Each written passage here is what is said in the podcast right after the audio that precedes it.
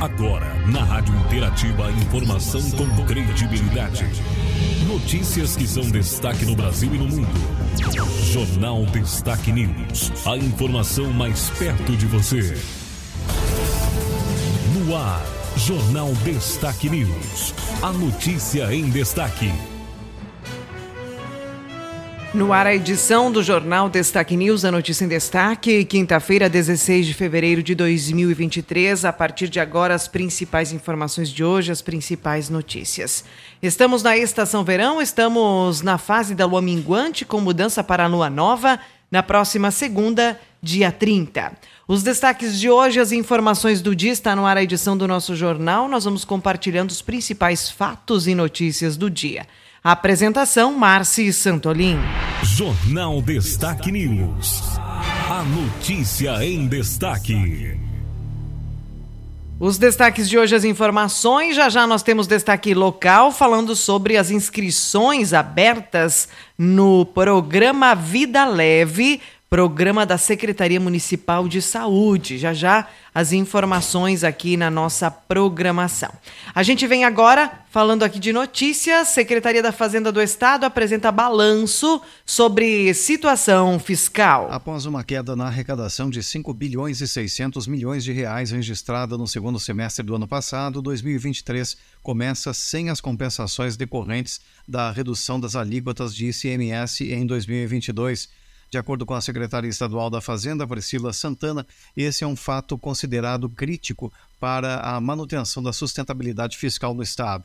Em uma coletiva de imprensa realizada nesta quarta-feira, na sede da pasta, Priscila destacou que a perda de receitas é tão impactante para o Estado que, se não fossem as privatizações e concessões feitas no ano passado, além da adesão ao regime de recuperação fiscal, ao invés de um superávit orçamentário de 3 bilhões, o Estado teria registrado prejuízo de 3 bilhões e 200 milhões de reais. Ao final do encontro, a secretária fez um breve resumo do que foi tratado durante a apresentação do painel aos jornalistas. A gente trouxe números bastante favoráveis para o estado do Rio Grande do Sul, mostrando que houve uma recuperação, sobretudo quando você olha os últimos quatro anos, mas o principal recado é que ainda continuaremos tendo um trabalho árduo de compromisso fiscal, de buscar a prestação eficiente de serviços, de assegurar regularidade de pagamentos e que a gente espera que nos próximos anos a gente mantenha essa perspectiva favorável de recuperação e consolidação das finanças. Priscila Santana reiterou que o governo do estado segue buscando, junto ao governo federal, a compensação das perdas de ICMS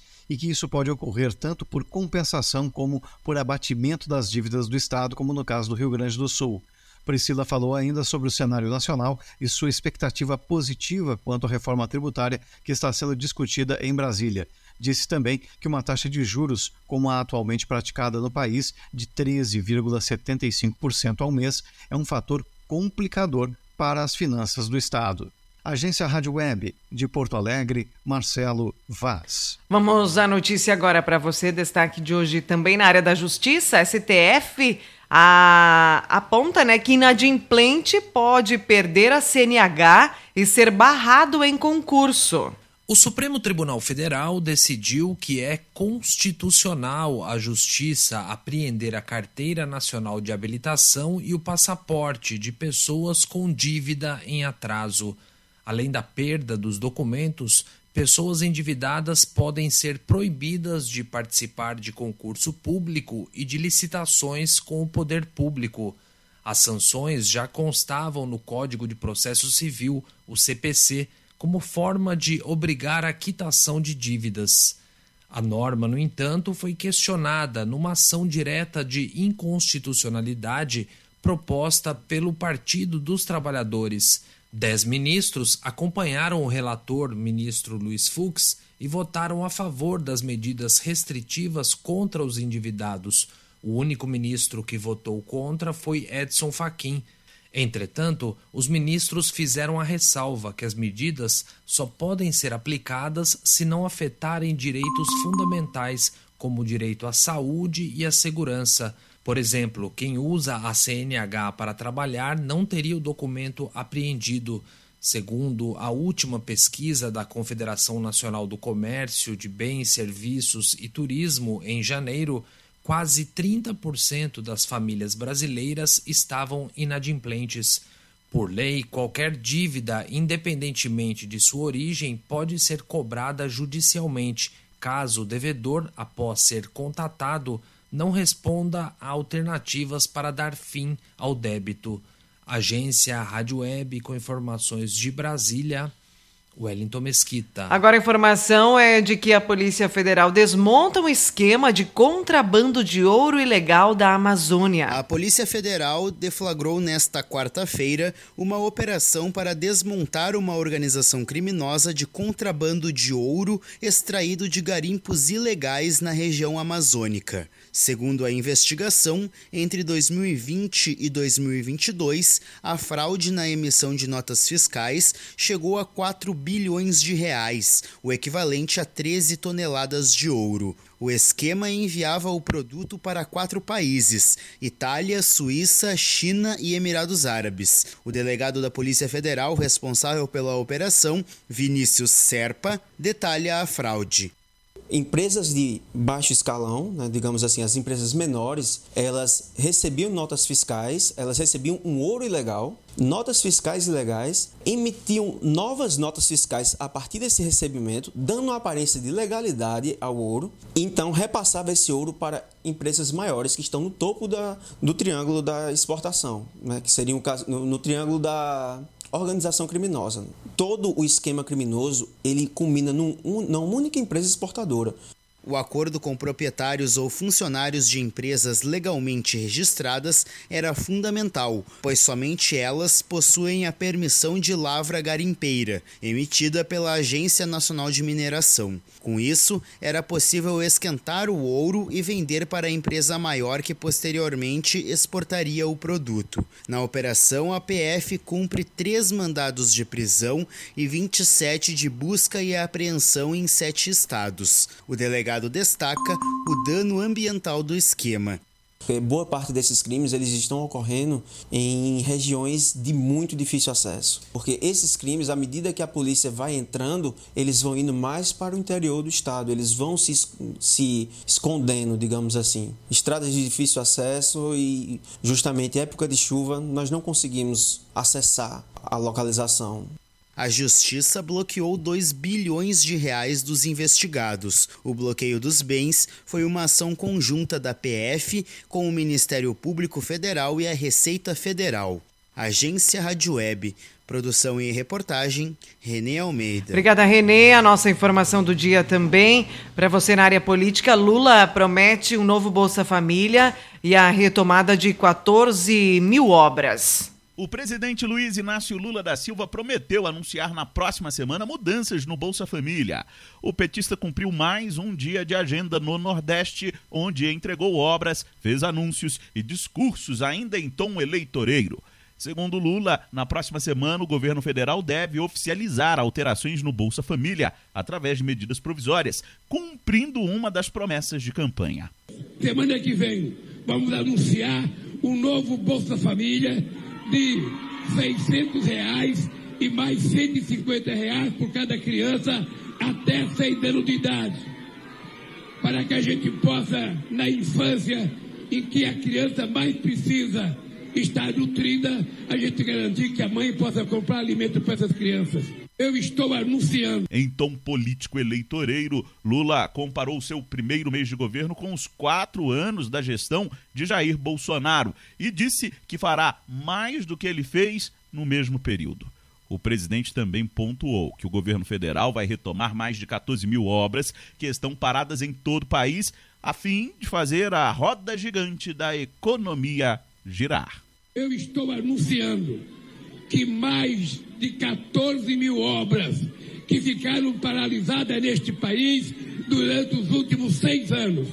Essas obras vão voltar a funcionar porque o Brasil precisa crescer, gerar emprego, gerar renda, gerar consumo, gerar educação, gerar melhoria da qualidade de vida para as pessoas. Durante o evento, Lula não detalhou quais serão as obras prioritárias e quanto será investido na retomada dos empreendimentos. Agência Rádio Web de Brasília, Yuri Hudson. Obrigada, Yuri. Notícia agora, mais uma informação em parceria com a Agência Rádio Web falando sobre um golpe. Criminosos fingem, fingem né, ser advogados em novo golpe no WhatsApp. O novo golpe está sendo aplicado em usuários do aplicativo WhatsApp. De acordo com a Secretaria de Segurança Pública do Estado de São Paulo, ao menos 49 casos de extorsão pedindo transferências via Pix pelo aplicativo foram registrados. Os criminosos usam nomes de empresas, especialmente escritórios de advocacia. Cofundador e executivo de soluções de prevenção à fraude da Incógnita, Diogo Cersante alerta para o que se deve prestar atenção quando um contato desse tipo for realizado. Esse golpe é uma modalidade dentro do universo dos golpes que a gente chama de engenharia social a engenharia social nada mais é do que uma técnica de manipulação utilizada por esses criminosos para explorar a vulnerabilidade humana. É importante que o cidadão verifique todo tipo de informação para garantir que o funcionário da empresa é mesmo legítimo, seja através do endereço do e-mail, entrar no site, entrar em contato com essa empresa ou essa suposta empresa, esse suposto escritório de advocacia. E, obviamente, não clicar em nenhum link enviado, e especificamente no caso de advogados, entrar em contato com as autoridades oficiais para verificar a veracidade né, dos documentos enviados. Os crimes foram identificados pela Polícia Civil de Mococa, na região de Ribeirão Preto, interior paulista. De acordo com as investigações, os criminosos usam nomes, logotipos e até assinaturas das empresas, além de contar com informações que deveriam ser sigilosas. Cersante indica qual deve ser o primeiro passo em caso de se tornar uma vítima. O que eles precisam fazer é entrar em contato com a instituição financeira para informar que a transação foi realizada em virtude de um golpe, alertar o banco para qualquer transação ou movimento utilizando os seus dados bancários, né, caso você tenha fornecido os dados da sua conta para outras pessoas. Além disso, o cidadão deve procurar os canais oficiais da justiça para denunciar o golpe, assim como fazer boletins de ocorrência para registro e solicitar suporte às autoridades. E o mais importante é o cidadão não deixar de comunicar todos os envolvidos nessa esquematização. As autoridades já identificaram desvios no valor de 657 mil reais e prenderam quatro homens que responderam por associação criminosa e estelionato em Fortaleza, capital do Ceará. Além disso, o Tribunal de Justiça de São Paulo emitiu um alerta sobre o novo golpe. Agência Rádio Web, produção e reportagem, Alexandre Figueiredo. Jornal Destaque News. A notícia em destaque. Informações de hoje para você, os nossos destaques do dia. Nós temos mais notícias para compartilhar. Nova Zelândia envia exército para ajudar vítimas do ciclone. Estados Unidos enfrentam dilema sobre estratégia para balões espiões. Falando sobre o terremoto, uma mulher de 77 anos foi retirada com vida por equipes de resgate na Turquia 212 horas após o terremoto de magnitude 7,8 atingir o país e a Síria, no último dia 6 e deixar mais de 41 mil mortos. Autoridades da ONU disseram que os esforços têm sido concentrados no auxílio a sobreviventes desabrigados e sem comida, pela dificuldade de encontrar pessoas vivas debaixo dos escombros mais de uma semana após o tremor. No Brasil, prazo para inscrições no SISU 2023 começam hoje, quinta-feira. Bolsa Família voltará a exigir frequência escolar e vacinação. Lançamento do programa será anunciado na próxima semana. Fundo Amazônia recebe mais de 3 bilhões de reais em doações. O valor foi anunciado pelo presidente do BNDES. A acusação de genocídio contra o povo Yanomami representa hoje o mais sério risco de prisão para o ex-presidente Jair Bolsonaro, avaliam aliados e ministros dos tribunais superiores. Segundo Andréia Sadi, além do grave desgaste político, há uma farta documentação sobre como o governo agiu. A estratégia é terceirizar a culpa, jogando a responsabilidade para ministros e auxiliares. Em entrevista ao Wall Street Journal, Bolsonaro reafirmou a intenção de voltar para o Brasil em março, embora reconheça o risco de ser preso.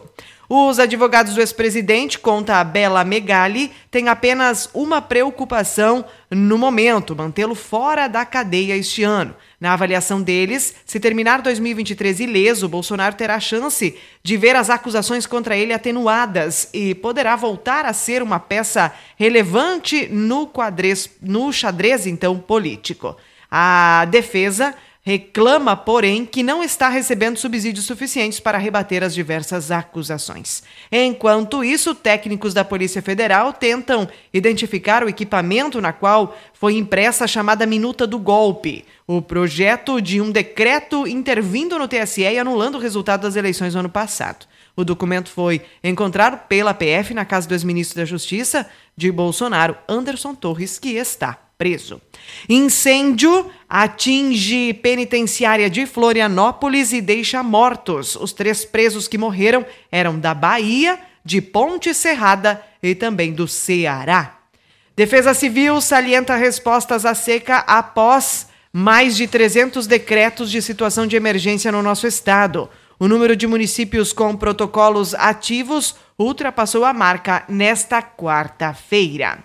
Informações para você. A gente segue já já falando do tempo e falando do esporte. Agora nós temos um destaque local, uma reportagem especial trazendo sobre o falando, né, sobre o programa Vida Leve. Destaques locais. Reportagem especial. Reportagem especial. No início da semana nós conversamos com a Melina Copati, nutricionista aqui da Secretaria de Saúde do nosso município, falamos sobre a questão da formação aí da, dos, dos pais, profissionais, professores, enfim, envolvidos com a, a rede municipal escolar, né, a rede de ensino escolar. Hoje o nosso assunto com a Melina é sobre a Secretaria de Saúde, um programa que foi lançado uh, lá no início, né, no ano que teve a pandemia, teve uma movimentação muito grande das pessoas, as pessoas entenderam qual era a, a intenção desse programa, desse projeto, que é o Vida Leve. Melina, seja bem-vinda aqui à nossa reportagem. Gostaria que você explicasse para a gente aí o retorno desse programa que foi um grande sucesso lá na, no, no ano de 2020. É isso mesmo, Silmar. Então, no ano de 2020, a gente iniciou em março esse grupo Vida Leve e tivemos uma surpresa que teve muita procura, muitas pessoas né, quiseram participar do grupo, deu quase 90 pessoas. A gente imaginava que seria um grupo menor, mas que bom, né, que as pessoas procuraram por isso, só que infelizmente a gente teve apenas um encontro e aí iniciou a pandemia e tivemos que sus suspender tudo que tivesse aglomeração, né? Porém, agora a gente vai retomar esse grupo, então, né? E aí eu venho hoje, então, explicar para a comunidade do que se trata. Então, esse grupo Vida Leve, ele é, é direcionado para pessoas que tenham sobrepeso e obesidade e que precisam de ajuda para emagrecer ou para melhorar a sua saúde como um todo, né? O grupo ele tem uh, previsão de iniciar ainda em março, né? A gente vai divulgar mais adiante a data certa e ele tem a expectativa de que a gente realize ele quinzenalmente. Estamos ainda ajustando algumas coisas, mas muito possível que ele vai ser quinzenal. Os encontros vão ser realizados na unidade básica de saúde durante o período da tarde. Contará com atividades da nutricionista, teremos também uma psicóloga trabalhando nesse grupo e alguma atividade física. É, a gente convida as pessoas então, para quem tiver interesse de participar desse grupo, que venham até a Secretaria de Saúde procurar nutricionista para fazer a sua inscrição. Pois como a gente teve aquela surpresa de muita procura, esse ano a gente resolveu então abrir inscrições. Então as inscrições já estão abertas. O pessoal que tiver interesse, né, que tenha sobrepeso, obesidade e comorbidades associadas, né, podem procurar então a nutricionista para fazer sua inscrição. Uh, e as inscrições vão até o dia 10 de março. Para a gente poder ter um tempo de, de organizar, né? E aí então, talvez na semana seguinte já iniciar o grupo. Eu só preciso frisar bem assim, ó, que a gente vai abrir inicialmente agora 30 vagas, né? Então nós vamos disponibilizar essas 30 vagas e quem vem então fazer inscrição precisa estar muito ciente de que se vier fazer inscrição, vai precisar estar disponível para participar desse grupo de 15 em 15 dias, de março até novembro, porque ele é um grupo que a gente pretende trabalhar com longo prazo para de fato apresentar resultados, né? Então, quem achassem que ah, não vai conseguir estar tá aqui todas as tardes de 15 em 15 dias até novembro, que já deixe a vaga para outra pessoa, né? Esse grupo é fechado. Então, inicia 30 pessoas, vai até o final do ano essas 30 pessoas. A gente não gostaria de que iniciasse 30 e acabasse em 10, né? Então, frisar bastante isso, né, para que as pessoas estejam cientes quando vierem fazer sua inscrição. E vai ser muito prazeroso trabalhar com um grupo, porque a gente pode trocar ideias, né? As dificuldades de um podem ser as mesmas do outro e assim as pessoas mesmas podem se ajudar. Melina, eh, para quem está nos ouvindo agora, precisa alguma recomendação médica para participar do, do, dos grupos? Enfim, como é que vai ser a, a, inscrição? Vai ser por ordem de chegada? Tendo isso que você falou, tendo em mente isso que você falou, que a ideia é que a pessoa siga né, até novembro, é, esteja mesmo comprometida com o grupo, como é que vai ser? Então, a gente vai anotar os nomes de todas as pessoas que, que queiram participar, né? A gente vai fazer uma seleção dessas pessoas depois. Então, no momento da inscrição, eu já vou estar fazendo uma pequena avaliação dessa pessoa, né? E aí, se tiver muita procura, a gente vai selecionar os casos mais graves, digamos assim, para estar participando do grupo. E, claro, também o comprometimento, como eu acabei de falar. Tá certo, então. Só repetir para quem nos acompanha, Melina, o prazo, o prazo então para as inscrições quem quiser participar aí do grupo Vida Leve. Já podem procurar, né, a nutricionista então na unidade de saúde e as inscrições vão até o dia 10 de março. Tá certo, conversamos aqui com a Melina Copati ela que é a nutricionista da Secretaria de Saúde do nosso município, falando sobre o programa Vida Leve, que está com as inscrições abertas aí, esse projeto bem interessante. Quem tiver qualquer dúvida pode vir aqui conversar com a Melina também, ter maiores informações. Muito obrigado aí, Melina, pelas palavras. Eu que agradeço mais uma vez a tua atenção, Silmar, e a comunidade por estar me ouvindo. Nós conversamos aqui com a Melina Copati, trazendo informações para a nossa comunidade, ela que é a nutricionista da Secretaria de Saúde de Machadinho. Com informações da assessoria de imprensa do governo municipal, repórter Silmar Luiz. A informação com credibilidade no Jornal Destaque News. Destaques esportivos. Vamos trazendo as informações agora do esporte para você. Os nossos destaques esportivos. É notícia aqui nos estaduais: o Flamengo venceu no primeiro jogo após voltar do Mundial de Clubes. Notícia da dupla Grenal: Grêmio. Jogadores do Grêmio visitam o Museu do Clube. Luiz Soares, Franco eh, Cristaldo, Vina e João Pedro estiveram no local. Vina elogia o estilo de jogo do Grêmio e ressalta a versatilidade para atuar no ataque. Outro destaque também na nossa edição é que o Grêmio tem dois jogadores jovens né, convocados para a seleção brasileira sub-17.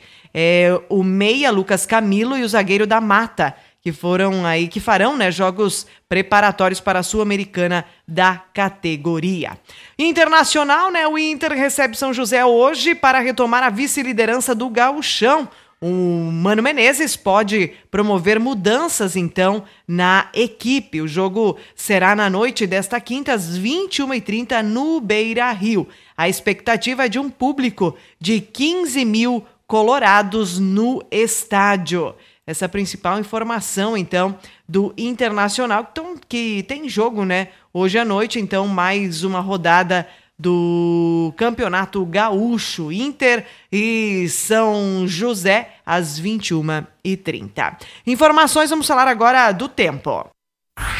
Agora em destaque a previsão do tempo. As informações do tempo os nossos destaques de hoje, as notícias por aqui. A gente traz informação, então, falando ah, das condições climáticas ou da loteria do tempo. Rio Grande do Sul terá sol entre nuvens, mas tempo vira na segunda metade desta quinta. Na região norte, a tendência é de tempo instável, com pancadas de chuva, então, ao longo do dia. Digo que é uma loteria, né? Essa condição do tempo. É praticamente aí como um jogo na loteria, né? Acertar as precipitações. A gente vem ao longo da semana lutando com relação a isso, porque nós temos as previsões e nem sempre elas de fato né, se concretizam.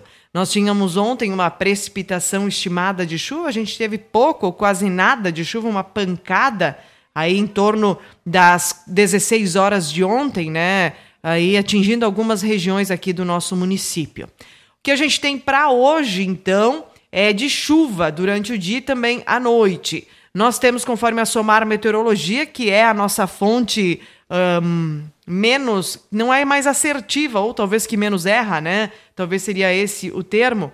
16 milímetros, então, de chuva para hoje. Amanhã, sexta, nós teremos mais uh, 7 milímetros, 14 a 23 graus amanhã, 26 a máxima hoje. No sábado, nós teremos aí mínima de 7 e domingo 8 graus, então frio. Teremos temperatura menor do que dois dígitos, registraremos um frio.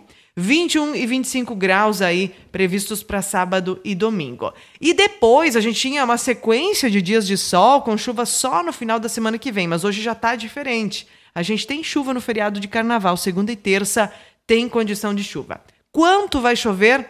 Acredito que é um pouco cedo ainda para a gente falar. Tem condição até de chuva considerável, 20 milímetros, algo assim. Mas é muito cedo ainda para a gente falar de chuva, né, nesses dias. O que a gente sabe é que sábado e domingo vai ter tempo firme, vai cair a temperatura, o que não é comum para essa época, é meio que se no inverno esquenta, então chove, no verão se esfria muito, chove, né? Essa vai ser a sequência aí do tempo, porque a gente vai ter chuva hoje e amanhã, vai ter melhoria no tempo sábado e domingo com frio, e aí, segunda, aqui tudo indica, pode voltar a chover. É aquela chuva, né? Não tão generalizada, o que os meteorologistas já vêm dizendo, que não vai amenizar as condições da estiagem, né? Porque são chuvas irregulares, são chuvas uh, em pontos determinados, né? E bem variáveis. Então não há essa condição de grandes volumes.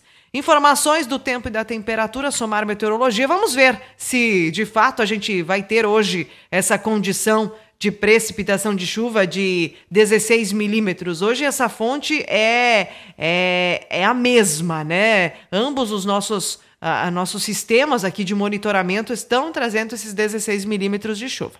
Vamos ver se de fato isso se confirma e amanhã a gente verifica, né? Informações para você, tempo, temperatura, somar meteorologia. Tem notícia no portal Destaque News. A gente fala do tempo, fala do esporte, traz as principais notícias da região, do nosso país também para você. Eu finalizo aqui a edição do Jornal de hoje. Termina aqui mais uma edição do Jornal Destaque News. A informação com credibilidade. Aqui, na sua rádio.